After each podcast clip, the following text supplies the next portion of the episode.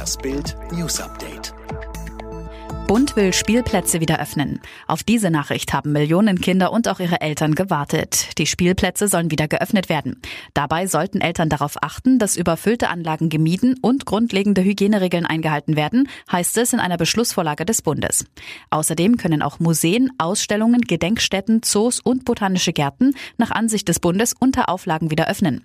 Kanzleramtschef Helge Braun hofft zudem, dass bis zu den Sommerferien die Kindergärten noch einmal geöffnet werden können. Kinder sind genauso ansteckend wie Erwachsene. Eine aktuelle Untersuchung des Instituts für Virologie an der Berliner Charité zeigt, dass Kinder und Jugendliche bei einer Infektion mit SARS-CoV-2 im Rachen genauso viele Viren entwickeln wie Erwachsene. Sie sind also ebenso ansteckend wie Erwachsene.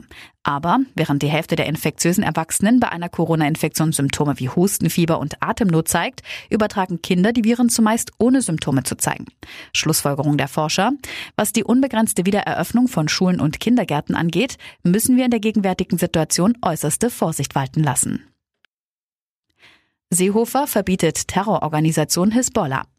Bundesinnenminister Horst Seehofer verbietet mit sofortiger Wirkung jede Betätigung der Terrororganisation Hisbollah in Deutschland. In der Verbotsverfügung heißt es zur Begründung, die Hisbollah habe weltweit eine Vielzahl von Anschlägen mit hunderten Toten und Verletzten verübt und die Vernichtung des Staates Israel zum Ziel erklärt. Es gehört auch zu unserer historischen Verantwortung, dass wir mit allen rechtsstaatlichen Mitteln dagegen vorgehen, sagte Seehofer zu Bild. Sexvorwürfe gegen Trump-Rivale Biden. Eine ehemalige Mitarbeiterin wirft dem künftigen Präsidentschaftskandidaten der Demokraten Joe Biden vor, sie in den 90ern sexuell attackiert zu haben. Die Frau, Tara Reid, arbeitete damals als Assistentin in seinem Büro.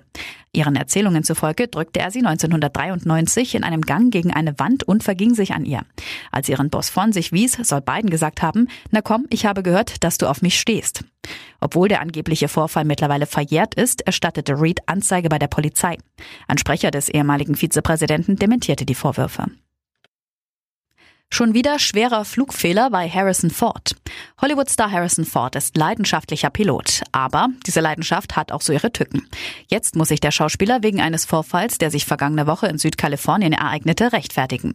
Die Bundesluftfahrtbehörde der USA wirft ihm vor, er habe nicht auf Anweisungen des Towers gehört und mit einem Kleinflugzeug eine Startbahn überquert, auf der ein anderes Flugzeug landen wollte.